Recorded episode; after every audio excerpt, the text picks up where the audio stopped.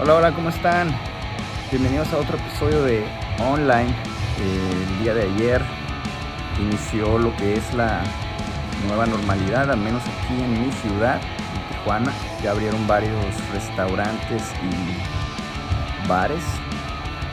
Eh, esperemos que todo pues eh, salga bien, esperemos que nos podamos reintegrar a esta famosísima nueva normalidad y que pues la gente no se enferme. Y bueno les traigo este episodio extra online. No lo tenía en mi agenda pero afortunadamente tuve la oportunidad de platicar y poder agendar una charla con el señorón Emanuel Aguayo.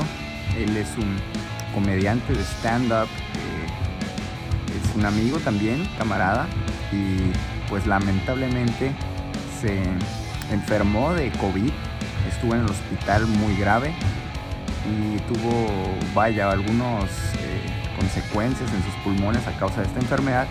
Afortunadamente, pues está bien, está mejor, está recuperando y todo apunta a que va a ser una recuperación completa. Lo tuve en el programa para que nos platicara su experiencia y pues bueno, los dejo con con este episodio cerramos la primera temporada de online oficialmente. Ya veremos qué se nos ocurre para la segunda. Un saludo a todos, gracias por sintonizarnos y disfruten el episodio. Hola, ¿qué tal? Bienvenidos a otro episodio de Online. ¿Cómo están? Espero que bien. El día de hoy es un episodio sorpresa. Tengo a un invitado muy importante para mí. Uno, pues bueno, porque es un sobreviviente de, de esta pandemia, esta enfermedad que estamos viviendo, que es un motivo por el cual se inició también este video podcast. Emanuel Aguayo es también comediante y pues ahora sí que no le puedo contar nada, cabrón. Ahí sí, de primera mano estuvo en la primera fila, güey, recibiendo los balazos. Yo lo conocí curiosamente, ambos somos de Tijuana, pero curiosamente nos conocimos en la Ciudad de México. Para que se escuche como muy chingón, ¿no? Así como que viajamos. Ah, sí, cierto. güey. ¿Cómo estás, Emanuel? Muy bien, muy bien, ¿y tú qué onda? Y a ver, platícanos un poco, güey. Ya sabemos todo lo que pasa con el, con el COVID. Sabemos que es una enfermedad horrible que está partiéndole la madre a la humanidad, ¿no? Antes que nada, quiero dejar muy en claro por, eh, que respetamos, que pues estamos con todo eh, conscientes de que esta enfermedad ha dejado muchas víctimas. Por supuesto que eh, estamos preocupados y con el dolor de esas personas. Muchas de esas víctimas han sido gente cercana. Entonces, pues primero que nada, es con mucho respeto. Si esperamos que no los ofenda ninguna de las pequeñas bromas que que en algunas ocasiones hacemos. Vaya, Emanuel pues es comediante y pues gran parte creo que de las fuerzas que, que lo he visto sacar día con día para mejorarse es gracias a la comedia y ver la vida pues de lo malo sacar algo que dé risa de perdida, ¿no? Eh, agarrar ese tipo de fuerzas. Entonces, platícanos, Emanuel, cuando tú empezaste a pasar este, este problema, cabrón, ¿pensaste que tenías eso? A ver, platícanos un poquito cómo lo viviste en el sentido de emociones. Pues eh, yo soy muy escéptico, soy muy analítico y mi esposa y yo contrastamos en algunas cosas. Ella le gusta tomar acción inmediata en cuanto es una situación médica. Yo soy un poquito más del lado de relájate, hombre, pues que estamos haciendo lo que se debe hacer, ¿no? Si me dice vamos al médico, le digo espérame tantito y después vamos. Y pues hubo mucha incertidumbre Hubo problemas inclusive en la casa por porque tenía que salir al trabajo, pero no podía evitarlo. La empresa en la que trabajo hace productos médicos y no lo pude evitar. Entonces, pues era una combinación de preocupación y, enojo, porque cuando no lo estás viviendo, no lo estás sufriendo y no conoces a nadie que le pase o no te han platicado, tú estás de alguna manera escéptico. Tú ves a la gente afuera ves a la gente trabajando y, tu inconsciente como que dice no hay pedo, ¿no? Entonces yo entiendo el comportamiento de muchas personas y, en su momento me sentía así. Eh, lo que me asustó en un punto es que me sentía mareado, me dormía mareado, me despertaba mareado, era como andar pedo todo el día. O sea, camina, me caí aquí en la casa varias veces tratando de llegar al baño. eh, me iba agarrando las paredes. Así llegué al hospital, casi arrastrándome.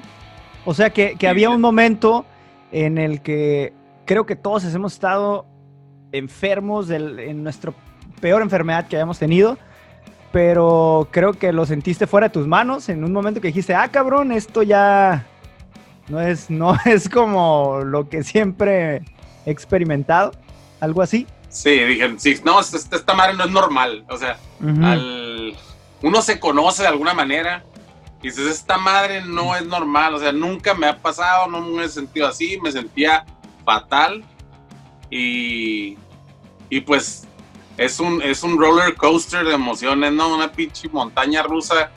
Eh, empezamos con incertidumbre, después fue mucho miedo, después fue vergüenza, este, y fue preocupación, porque estando hospitalizado no sabía qué, qué pasaba afuera, pues estaba completamente aislado, sin teléfono, sin nada. Pasaron cinco días sin yo poder comunicarme con nadie de mi familia y yo decía, o sea, no, vi mucha gente que, que no la estaba armando y decía, oye, ¿qué tal? Yo dejé a mi esposa enferma, dejé aparte de mi familia enferma, este, se lo pegué yo, ¿dónde lo agarré? Si fui yo y caí enfermos y no los y no nos topamos en urgencias, o sea, si estoy viendo que el de al lado ya no la arma, ¿qué tal si les pasa uno de ellos y yo aquí valiendo madre? O sea, no, esas. Y, y se empecé a sentir culpabilidad. Decía, ¿cómo es posible si yo tomaba las medidas? Pero al final, pues, por fortuna, logré superarlo y lo tomé con mucha calma, lo tomé con mucha. Ahora sí que Manny sabe y tú también que me conoces, no me callo pero esos tres días que pasé en urgencias, creo que han sido los que menos he hablado porque estaba analizando todo lo que pasaba. Eh, te asustas, te preguntas, ¿de, en verdad no va a morir? Y a la vez te da una, me da una risa nerviosa, ¿no? Eh, te digo, por fortuna no pasó y, y logré superarlo, pero estaba reflexionando al respecto y creo que hay muchas cosas que tienen que cambiar y la perspectiva que le estamos dando a esto es muy distinta, creo yo, a la que tienen los demás. ¿Crees que definitivamente lo que viene siendo la actitud de la sociedad con respecto a la, a la enfermedad es gran parte de, de, la causa de la pandemia, ¿no? O sea, el, precisamente el decir, no hay pedo. Fíjate que esa, esa actitud no nada más es de nosotros, ¿eh? He estado reflexionando y he estado escuchando puntos de vista distintos y creo que es algo maravilloso que tenemos todas las personas, que es el poder razonar y cambiar de opinión en algún momento. Cuando alguien realmente te hace reflexionar y te da su punto de vista y dices, wow, no lo había visto desde esta perspectiva, creo que aporta mucho. Aquí estamos pensando que ya siempre vamos a estar usando desinfectante, a ver en todos lados chequen la temperatura, todos con cubrebocas, la fila con la gente separada. Eh, mi esposa hubo un tiempo que me decía, estás muy obeso, estás muy gordo, tu sistema inmune está bajo, te estás enfermando de gripa. No tengo diabetes, no tengo hipertensión, no tengo triglicéridos altos ni colesterol. Sin embargo, la obesidad hacía que mi sistema inmune se alentara de alguna manera y las gripas me, se prolongaban. Entonces yo le atribuyo la obesidad que me hubiera caído esto a la obesidad. O sea, tú ya te enfermabas de una gripa, güey, y, eh, y eh, te duraba un rato, estabas este, ya de por sí, estabas pasando eso debido a, a, la falta de cuidado en la alimentación. De, de porcino, debían. Así estaba. de porcino. y, y pues sí, me, no nada más es responsabilidad de nosotros, hasta cierto punto, porque ahí yo creo que deberíamos de asegurar, o el gobierno, no sé quién, fregados, que la gente realmente estuviera más consciente y, cuidarnos y que, y que sea ahora sí casi casi pues no tanto obligatorio pero que sí hubiera restricciones sobre las cosas que nos pueden llegar a hacer daño en las escuelas ir generando hábitos más saludables para los niños porque no podemos estar en un mundo de, de, de plástico no podemos estar en un mundo con cubrebocas. ¿Qué estilo de vida es ese? Eso no es sustentable. Creo que si nos apoyamos en, eh, como familia y nos aseguramos que nuestros niños, nuestros sobrinos, la misma gente mejore su sistema inmune, vayamos una vez al mes a hacernos un chequeo. Digo, yo sé que no están las posibilidades de todos, pero eso es un 24 de cheve que se chingan a veces en un fin de semana. Ahí disculpe el francés. Y, ese es un fin de semana. O sea, y te estoy diciendo que lo hagas una vez al mes, dos veces al, una vez cada dos meses. Un chequeo de esos está lugares bien accesibles. Y creo que esa es la perspectiva que deberíamos de darle ya bajo la responsabilidad de cada quien, si, si nos vamos a cuidar o no. Digo, quien corra con la suerte y pues tenga genes de Superman, que a todo dar, ¿no? Pero en realidad, si no es este, puede ser otro virus. Este, vivimos con seres microscópicos, no nos damos cuenta, la boca tiene bacterias, el estómago tiene una flora intestinal, hay seres vivos adentro de nosotros y afuera. Hay un montón de virus y gérmenes con los que convivimos todos los días y no podemos esterilizar el mundo así tal cual, pues. Este, y creo que esa es la, creo que para allá nos tiene que llevar esta idea, ¿no? Estamos peleando contra la contaminación, pero nada más dime cuántos guantes y caretas siguen usando, digo, para cuestiones médicas se entiende, porque es una zona estéril y ellos lo tienen que utilizar, pero ahorita se está haciendo exponencial, todo mundo lo está usando y, estamos contaminando, digo, ahorita otra vez se entiende, pero hay que comenzar a pensar a dónde nos va a llevar esto realmente y si queremos vivir así o vamos a poder sustentar ese estilo de vida eh, y cómo lo tenemos que cambiar, ¿no? Creo que por ahí es una de las cosas que me he puesto a reflexionar, ya me fue muy profundo.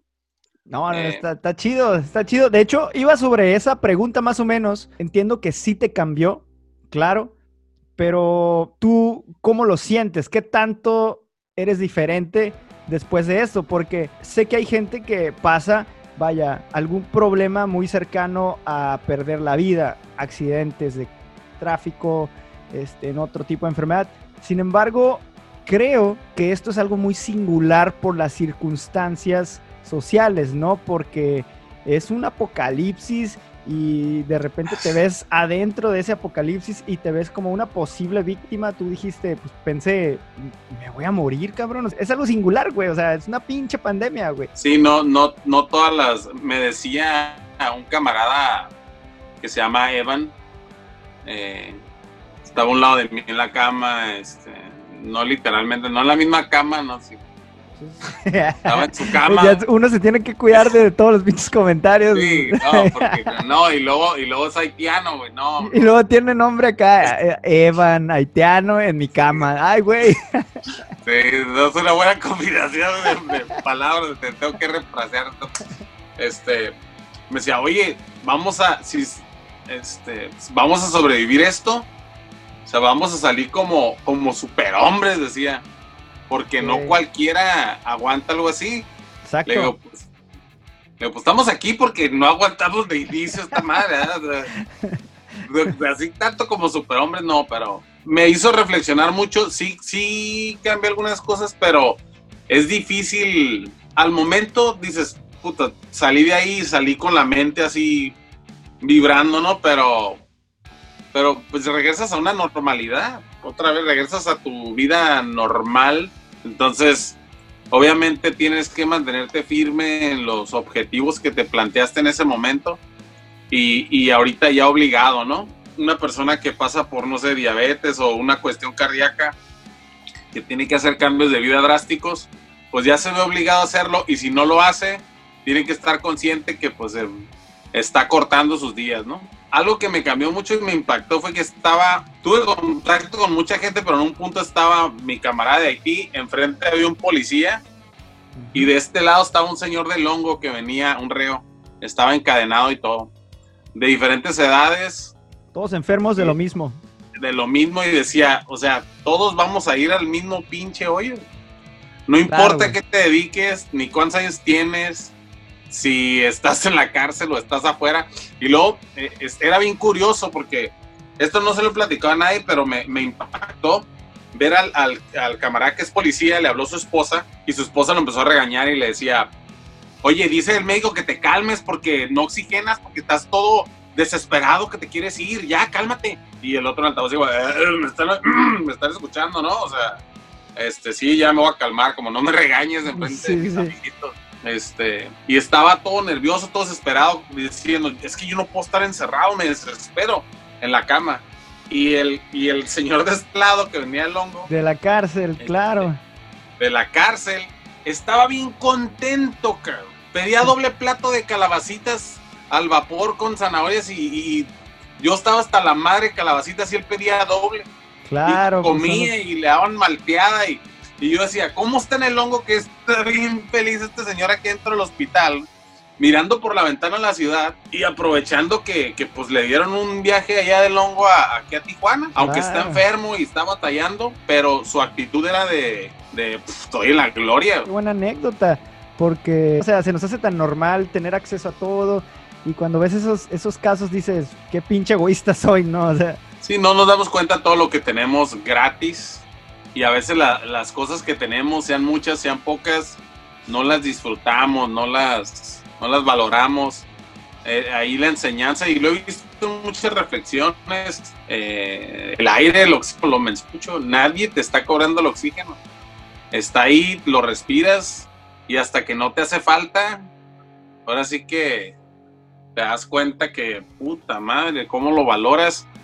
Yo tenía la capacidad pulmonar como al 30%, este, la oxigenación no debe de bajar de, de 90% las funciones básicas que necesitamos realizar del cuerpo, pues todo necesita oxígeno, tu sangre necesita oxígeno y, pues no se podían hacer. Yo daba dos pasos y me estaba cayendo porque no tenía oxígeno. Entonces, sí lo, lo valoras, sí te cambia, pero debes ser firme y, también ir, ir reflexionando en cómo lo vas a hacer, ¿no? Otra cosa es que te despiertas y, te despiertas pensando pues sí, otro día y soy la misma persona.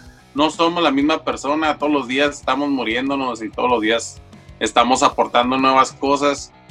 Eh, el día de ayer no es la misma persona que soy hoy. La diferencia es que hay sucesos que son más impactantes que otros, pero es gota a gota. ¿Qué le vas, qué le vas aportando? Este, por ejemplo, mira, cambio de tema, en la comedia, mucho tiempo, yo empecé hace años y no le di continuidad por la escuela, por trabajo, por familia. Y ahorita que he estado más constante, regresé como un poquito más maduro y más aterrizado y con más disciplina.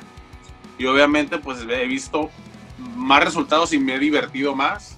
Eh, ahorita que estoy cambiando mi alimentación, que estoy teniendo hábitos más saludables, se podría decir, este, estoy viendo cómo ya mis pulmones se van recuperando poco a poco. Ahora me tomaron radiografías precisamente y bien contento de ver que mi pulmón derecho, a pesar de que está completamente manchado por, porque son secuelas de, ya se nota todo el contorno, o sea, estaba a la mitad tapado. Y digo, wow, está rindiendo frutos el estar no nada más haciendo un cambio físico, sino un cambio mental.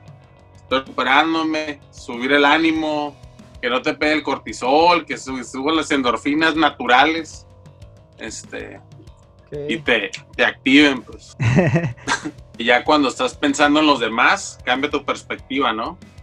Y, en este caso, alguien tan cercano, yo pensaba mucho en mi, en mi familia, mamá me, cuando ya me contacté con ella, me decía, es que voy a ir al hospital. Le digo, ¿quieres que esté bien? No salgas. Claro, claro. Vas a venir a la, vas a venir a la del lobo. Aquí están todos los enfermos. O sea, te vas a salir, te vas a agarrar un Uber porque no maneja o te van a llevar, te vas a exponer. Este, eso me afecta a mí, me, me enferma a mí porque estoy pensando en que ya no se enferme, no te voy a poder ayudar. ¿Cuánto tiempo pasaste en el hospital? En el hospital pasé de inicio casi 15 días. Después me regresaron a casa con oxígeno porque no subía mi oxigenación, porque un pulmón estaba colapsado, pero no se habían dado cuenta todavía hasta que tronó el pulmón. Duré con oxígeno dos semanas y regresé al hospital. Me operaron, me pusieron una sonda pleural. Es un procedimiento asquerosamente horrible y doloroso. Te meten un tubo por el, entre las costillas, la anestesia solo es local para que corte el bisturí y el tubo lo vas a sentir adentro en todo momento. Ahí fue otra semana más. Cambia la vida, ¿no? Definitivamente, de entrada, para los que estamos en casa, cambió la vida. Eh, ya tu día a día cambia desde las clásicas bromas que ya andas en calzones todo el día o en pijamas y en chanclas, eh, que es una realidad, no precisamente las chanclas o los calzones, para algunos sí, para otros no, pero cambió, güey, de repente eh, mi día a día ha sido diferente a, desde al que era antes, ¿no? Y ahorita me pongo a, meditar, el, no meditar, no, no, no de meditar de ser meditación, sino a pensar sobre el, sobre cómo era antes, güey, cómo, cómo, era tan normal salir y escuchar un podcast en el carro y la chingada, llegar a la oficina. Entonces, ¿cómo, cómo era tu día a día? Porque te vas adaptando, ¿no? Y platícanos más o menos cómo, cómo viviste esas, esa parte. Fíjate, los primeros tres días fueron los, los más difíciles porque estaban en urgencias. Pues ahí es un caos. Eh, pero ya lo, donde pasé más tiempo fue estando en la zona de recuperación sí tenía una, una, tenía mi schedule. De entrada, poco a poco fui consiguiendo plumas, papel para poder escribir. Una doctora me dio libros, así que tuve la oportunidad de aventarme ahí cuatro libritos en lo que estuve. Lo que yo hacía es que en la mañana trataba de dormir unas horas y en la tarde otras horas y la mayor parte de la noche estaba despierto. ¿Por qué razón? Eran dos razones. La primera era yo a veces sentía que si me quedaba dormido podía morir. Ok, tenías ese miedo. se me caía la careta con el oxígeno. La otra es que veía que mis compañeros estuvieran respirando. Ya. Eh, los otros cuatro, yo ya llegó un punto en el que yo ya podía caminar. Entonces me paraba, me alejaba un poquito y sin hacer actividad, sin moverme mucho, podía estar sin oxígeno a veces había una sillita de ruedas y me ponía en la silla cerca de la ventana a mirar ahí el edificio de las torres. Me ponía a ver Tijuana así de noche, que era la parte que veía la línea. Me ponía a observar ahí hacia afuera. Y, y pues mis compañeros si necesitaban algo, oye, que la enfermera, yo era el que salía y les avisaba, estaba ahí pendiente. Eso era, y en la mañana a veces les decía, ah, vamos a dormir un ratito yo ronco muy fuerte, decía, cabrones, si no me escuchan roncar, me mueven, me estoy muriendo. Ya nomás se reían, ¿no? Y, lo decía broma, pero a la vez, pues broma. broma y broma, la verdad se asoma, ¿no? Este, así me la fui llevando, platicaba mucho. Eh, había gente que a veces como que se quería agüitar o como que quería caer. Y, y, como yo fui de los que duró más en el cuarto, les decía, aquí hay una regla. Y la regla es que no vamos a estar lloriqueando. Aquí necesitamos que el ánimo esté al tope porque si no nos va a llevar esta madre. Y habría debate de temas que no se deben, religión, política. que pues ya nos vamos a morir, ya, chingados. O sea, vamos a opinar. Vamos a hablar de lo que sea, chingados. Sí. Tú que eres testigo de Jehová, ¿por qué no una sangre, culero? Puras de Entonces, este, bromeando, pues en realidad al final nos dimos cuenta que por más diferencias étnicas, de religión, de política, de edad, de profesión, teníamos un común dominador, somos seres humanos, todos necesitamos el mismo pinche aire. Y teníamos la misma situación y las mismas carencias, entonces esas similitudes nos hacían estar más unidos que cualquier otra pinche pendejada que nos pudiera dividir y, y que nos reíamos y pasábamos un buen rato. Y había respeto, ¿no? O sea, sí bromeamos y todo, pero siempre dejamos bien en claro y yo preguntaba, oye, si eso tú consideras que es algo que te hace sentir incómodo, no lo cotorreamos, o sea, es contradictorio decir que queremos el ánimo arriba, si te vas a estar sintiendo atacado, mejor... Que luego le den infarto, güey, pero el pinche estar encabronado, ¿no? Puede pasar, puede pasar. Yo he conocido gente que le pega una parálisis facial, ya, esa es otra, llevas la vida más tranquilona, este, te vale madre, pues en el sentido de, pues qué, o sea, ya, ya estuve a punto ahí de, de no tener nada. Disfruta las pocas cositas que te puedan dar. Este, fíjate, yo me tuve que afeitar, usé barba, me conociste con barba. Simón. Y me decían, guarda mucha bacteria, pues consíganme un rastrillo. Duré cuatro días para que alguien me consiguiera un rastrillo porque es difícil que te entreguen algo punzocortante en el hospital más cuando estás con otros pacientes, te tratan casi como si estuvieras en la cárcel, como esta madre conlleva una gran responsabilidad, cabrón. Es un pinche objeto peligroso, güey, ¿no? Y estás enfermo, o sea, no pueden andar jugando con estas madres y es pinche rastrillo, no mames. Pero es cierto. Sí. Teníamos gente que, que estaba ahí y quién sabe, igual uno se nos escapa con un pinche rastrillo ahí este, Jaudini. Parte de la comedia, güey. Pero lo que voy es que me río de los los memes, las pendejadas, pero me da miedo, güey, reírme porque Pues porque me da miedo, güey. Yo no me quiero enfermar, no quiero que mi esposa se enferme y tampoco quiero ofender ni hacer sentir ofendido. Es como el cojo feliz, ya sabes, le dio cáncer, cabrón, y se burla.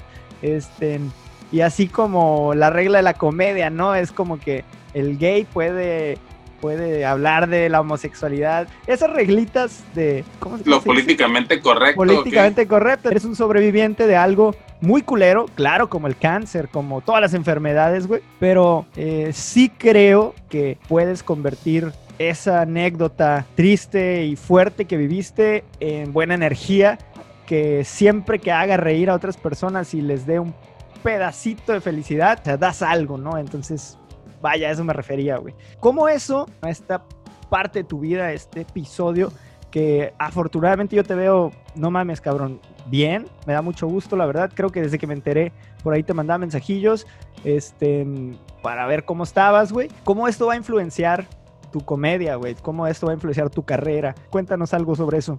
Fíjate, esta mentalidad de los comediantes tan pendeja que tenemos.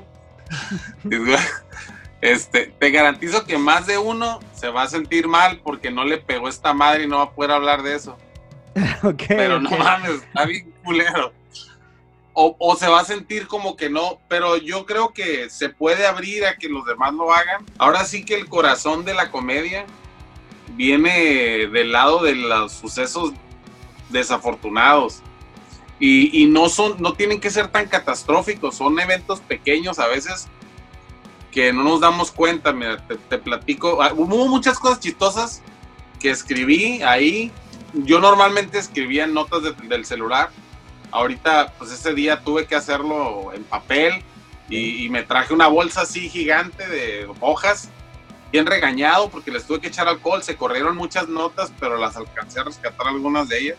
Llegó la doctora y me comentaba, por ejemplo, sabes, pues sí, están, tus placas están mal, pero no te preocupes, vas bien, a pesar de que se nota que tenían que actuar, este, no lo hicieron, traes muy buena actitud, estás hablando bien, échale ganas, sí se puede, y la madre, ¿no? Ah, pues muchas gracias. Y al lado de mí estaba un camarada que su mamá estaba mala porque entra juntos, y él estaba muy deprimido porque su papá había fallecido por esas fechas, estaba llorando. Y la doctora, pues al lado de mí, ¿no? Con la cortinita en la cama al lado, empezó a hablar con él tranquilo, mira, tus placas están súper bien, tú ya vas de salida, tus pulmones están bien, no te va a pasar nada. Pero el que debería preocuparse es Aguayo, que sí está súper mal, o sea, él sí, acaba de decirte. No sabemos.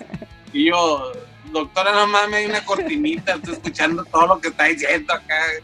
¿Qué clase de motivación es eso? Y es, y es verídico, la doctora empezó a hablar de mí, de que ya, o sea, casi se muere y cosas así, dijo. Sí, así como que ya. Y yo así volteando como neta. Esos son los ánimos que me estabas dando y que estás a un lado.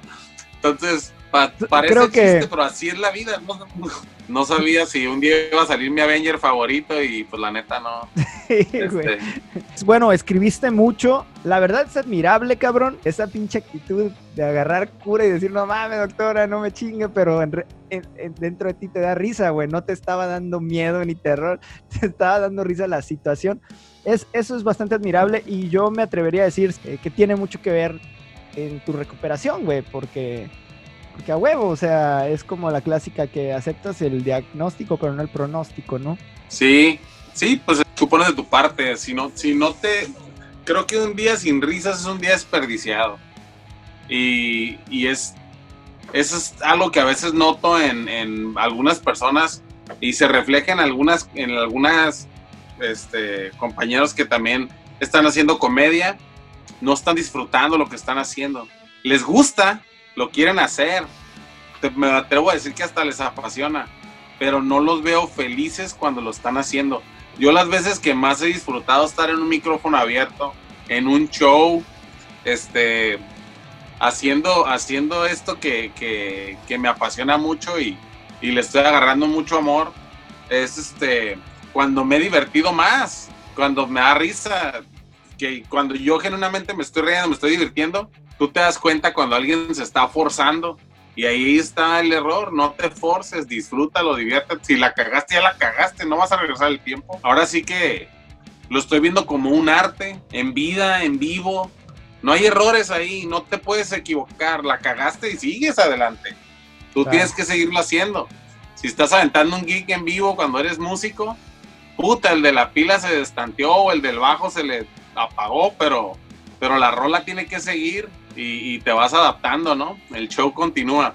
Y es, una de las cosas más difíciles, ¿no? Hacer reír, güey. Sí, cuando, cuando comencé a ya oficialmente decir que hacía stand-up, eh, mucha gente me empezó a decir, no me sorprende que estés haciendo esto, porque en el trabajo, en donde nos juntáramos, era estar bromeando todo el día.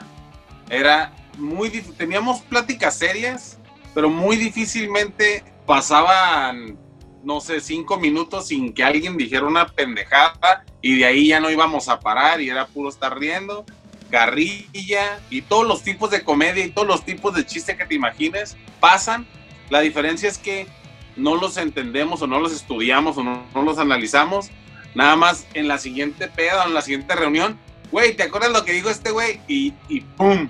el show comienza otra vez y lo empiezas a bailar. Es más, a veces ni terminas de decir, oye, güey, que el otro, ¿te acuerdas que se cae? Y, y, sí, güey, ja, Entonces, así es el show. Yo he visto raza que, que se ha dedicado y, y, lo ha sacado y lo va disfrutando y lo va entendiendo. Hay otras personas que tienen sus, sus ideas distintas de cómo hacer comedia y dicen, yo improviso y en el momento saco lo que hay y les ha ido muy bien y es muy chistoso porque es muy natural. Me tocó algo bien divertido antes de que hiciera stand-up, ver a un grupo de teatro que se llama Seña y Verbo, que son sordos, y estaban contando chistes en señas. Órale. y, no te lo juro que no necesitaba saber señas para entender el chiste. Era, era como ver una película muda de Chaplin. El performance te iba. Estaban haciendo. No, estaba muerto la risa. Estábamos ahí en el Secut, estaba cagadísimo y, digo, cualquier persona de cualquier nacionalidad, sin importar, digo, hasta una persona sorda hubiera disfrutado el show. Qué bueno que no había ciegos porque se hubieran perdido el chiste.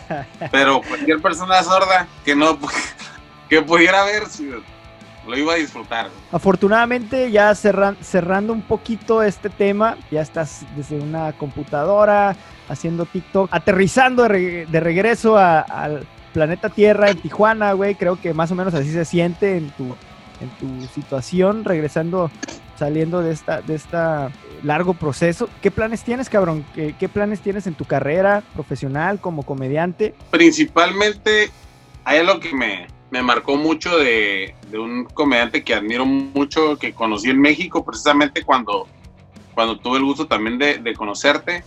Eh, se llama Edgar Villa y el mensaje que nos dejaba es, sí, ya es chistoso tu chiste, sí, ya está bien tu rutina, pero ¿qué quieres decir? ¿A dónde va? ¿Qué reflexión hay? ¿Qué nos está aportando esto? Y ese era, y él nos decía que eso era la propina o el punto extra o lo adicional que le entregabas, que yo lo veo mucho en la comedia americana o estadounidense, que aborda temas muy serios, aportando ideas que para algunos son radicales, que suenan a chiste, pero son soluciones reales y cosas que reflexionamos. Y creo que esa es mi intención, poder aterrizar todo lo que ya estoy haciendo, lo que tengo escrito de comedia y entender qué hay detrás de eso que estoy diciendo, qué refleja, qué situación es, eh, qué problemas afrontamos. El otro iba manejando, le digo a mi esposa, no mames, hay tantos pinches baches que si tuviera un peso por cada bache que hay, aquí en Tijuana, también ya me hubieran secuestrado porque está bien inseguro a la verga. O sea, le digo, ¿qué problemáticas hay y, cómo las vamos a evidenciar para ver que el problema no es chiquito, ¿no? ¿Y qué tenemos que hacer nosotros? Porque no vamos a estar esperando que el mundo cambie. Sabemos que nosotros somos los que tenemos que adaptarnos, ir mejorando mi comedia y trabajando en escribir otras cosas, a lo mejor serias, pero no puedo hacerlo serio porque vuelvo a pendejear, pues si, no me divierto, no, no está pasando, ¿no? A veces me da risa porque son emociones diferentes, ¿no? Hay algo que te molesta, pero a la vez te da risa. O dices, no mames, qué pedo. Y te ríes, ¿no? O te pone triste, pero te ríes. Y, son, son esas emociones que las vas transformando y pues son desgracias, es perspectiva. Oye, men, entonces, eh, bueno, después de haber vivido todo este, este episodio que estoy seguro te va a traer mucha ah, pues sabiduría en cuestión de, de, tu yo interior. ¿Qué nos puedes aconsejar a todos aquellos que que pues lo estamos viviendo desde afuera, ¿no? Afortunadamente y que somos afortunados de, seguir con salud. ¿Qué nos aconsejas? ¿Cómo, cómo, cómo vivirlo? ¿Cómo eh, tomarlo? Este, en la cuestión más de la actitud, claro, seguir las medidas de higiene y de salud, pero ¿qué, qué nos puedes regalar? Pues mi consejo es entendamos que esta es una batalla no nada más física, sino psicológica, así que la actitud es muy importante. Eh, aquí la frustración que tenemos, honestamente muchos no salíamos tanto y en este caso la frustración que tenemos es que nos dicen que no podemos salir cuando en realidad no salíamos. Una historia que me contaban papá es el, el billete de los 50 pesos, no le llamo así porque me decía, tú dile a alguien que se ganó 50 pesos y se va a poner muy contento, pero dile después que se te perdieron y se va a poner muy triste. Y esa persona se puso feliz y se puso triste con un billete de 50 pesos que nunca existió. Sí, Todo estuvo en su cabeza. Entonces, así como hay cosas que, que son muy positivas, tampoco se dejen llevar por esa emoción de ¡uh! y caen en ese, o sea, hasta que no tengan las cosas bien seguras, como dicen, no, no cantar victoria porque vas a caer víctima de tus emociones, pero al final es tu mente la que está jugando contigo y, y no se dejen, les digo, hay gente que es más vulnerable y esas personas pues tienen que extremar precaución, pero los que no, pues nada más asegúrense de, echarnos la mano y no contagiar y, prepararse para lo que viene. Esto no, no va a seguir así toda la vida tiene eventualmente que, cambiar y nos tenemos que adaptar. Pues en palabras de alguien que lo vivió en las primeras filas, eh, y es bastante alentador desde mi perspectiva conocer pues tu opinión tan positiva al respecto, eh, eso mismo de que pues la vida se va a restablecer dentro de la normalidad que sea posible eh, sí soy un, hombre de ciencia, entonces confío en que eventualmente y muy pronto vamos a, pues, a encontrar una solución científica que nos va a permitir respirar literalmente. Ahora sí que dentro de la enfermedad y a los que no la tengamos también respirar un poco con, con el miedo, ¿no?